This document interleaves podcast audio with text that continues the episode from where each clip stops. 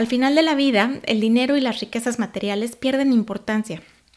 Así que que no se nos olvide darle valor al tiempo para crear momentos y recuerdos especiales. Viviremos y moriremos más felices si vamos creando espacios para lo realmente significativo durante el recorrido.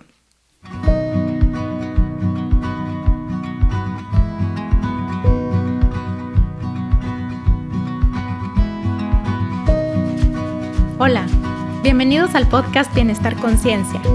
Soy Nicole Fuentes.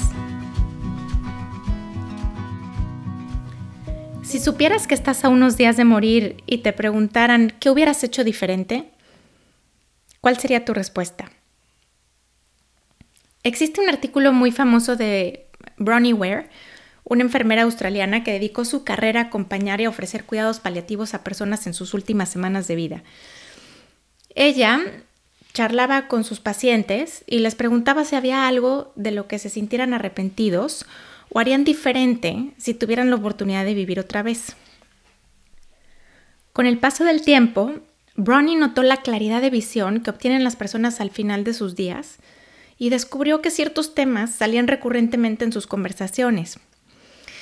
Y eventualmente escribió un libro donde relata los cinco arrepentimientos más comunes entre quienes saben que van a morir te los comento aquí.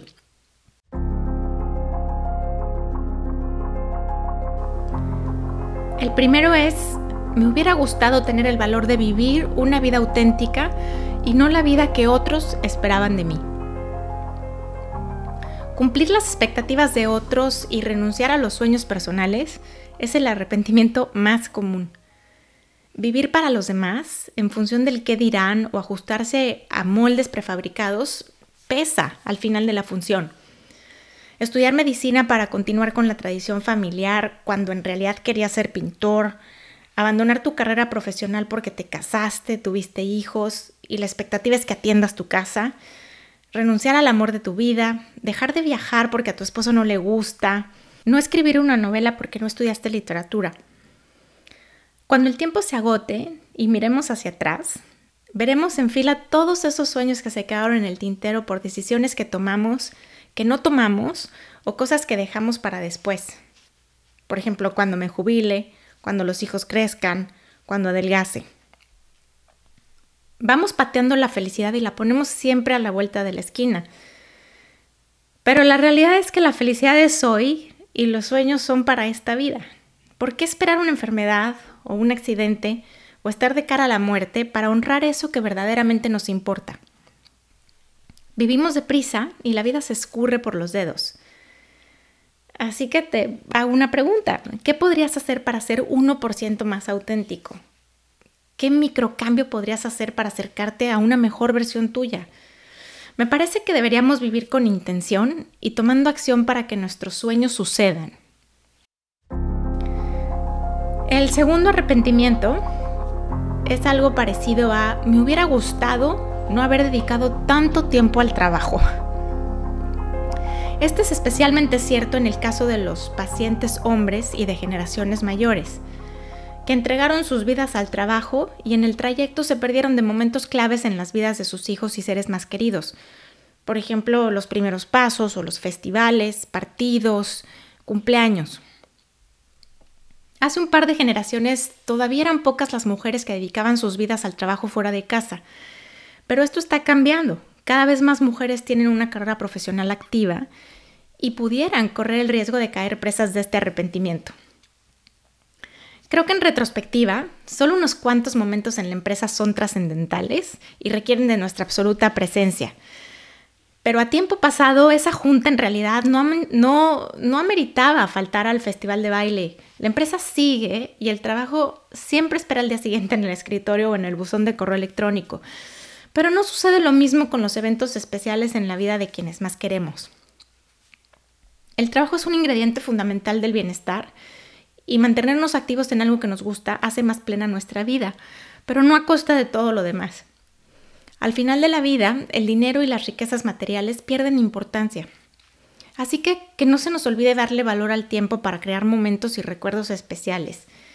Viviremos y moriremos más felices si vamos creando espacios para lo realmente significativo durante el recorrido. El tercer arrepentimiento es, hubiera deseado tener el valor de expresar mis sentimientos. Muchas personas reprimieron sus sentimientos para mantener la paz y la armonía a su alrededor. Como resultado de esto terminaron resignándose a una existencia gris o a una versión de sí mismos que nunca alcanzó su potencial. Vamos por la vida reprimiendo lo que sentimos, maquillando emociones o coleccionando lo que queremos decir pero que no decimos. Se nos quedan atrapados los te quiero detrás de los labios, olvidamos agradecer lo que otros hacen por nosotros, se nos escapan oportunidades por temor a pedir una promoción en el trabajo, a levantar la mano para participar en un proyecto o preguntar si también podemos ir. Recordemos dar atención, mostrar afecto y aprecio. El amor tiene que sentirse, tiene que verse y escucharse. El amor escondido no le sirve a nadie. No te quedes con las ganas de decirle a alguien que lo admiras, que te inspira o lo que tanto te gusta. Cuando notes algo bonito en alguien, díselo. Lo que a ti puede tomarte un segundo, alguien puede recordarlo toda la vida. El arrepentimiento número 4 es, me hubiera gustado mantenerme en contacto con mis amigos. En las últimas semanas de vida, las personas caen en la cuenta de la importancia y los beneficios de las viejas amistades. Muchos dejaron de pasar el tiempo involucrándose en sus propias vidas y fueron descuidando sus lazos sociales. Al final, todos echan de menos a los amigos. La vida pasa muy rápido. Nos dejamos atrapar por la rutina, las obligaciones y el trajín de cada día. Y es solo cuando miramos hacia atrás que notamos la velocidad con la que pasaron los años. El ingrediente más importante para una vida sana y feliz son nuestras conexiones sociales. Cuando llega la hora, no es el estatus ni el dinero lo que importa, todo se reduce al amor y a las personas especiales que nos acompañaron en el trayecto. Nutrir nuestros lazos sociales es la mejor inversión que podemos hacer. El quinto arrepentimiento es, hubiera deseado darme permiso de ser más feliz.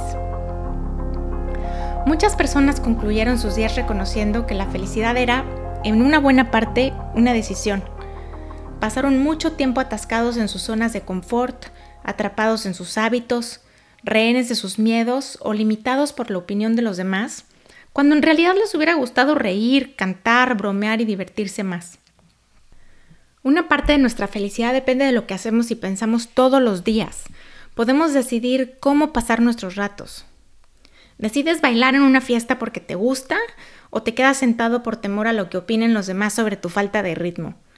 ¿Te quedas sentada bajo la palapa con tu blusa y tus shorts porque tienes unos kilos de más? ¿O te lanzas al agua a nadar y a pasarla bien? ¿Por qué no empezar a ser felices hoy? Desde que leí ese artículo, me puse a pensar. Cuando era más joven y tenía toda la vida por delante, pensaba en todo lo que haría cuando fuera grande. Y había tiempo de sobra, ¿no? Pero esa versión mía hace rato que alcanzó ese punto que antes parecía muy lejano. Ya estoy grande. Y entonces el margen de, maniobra se reduce y hoy es cuando, ahora es cuando.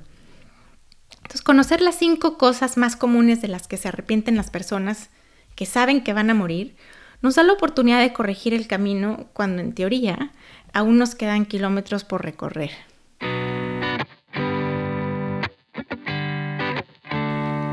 Gracias por estar aquí. Te espero en el siguiente capítulo y mientras te invito a dejar un comentario acerca del podcast. El podcast de Bienestar Conciencia es una producción de ruidoso.mx.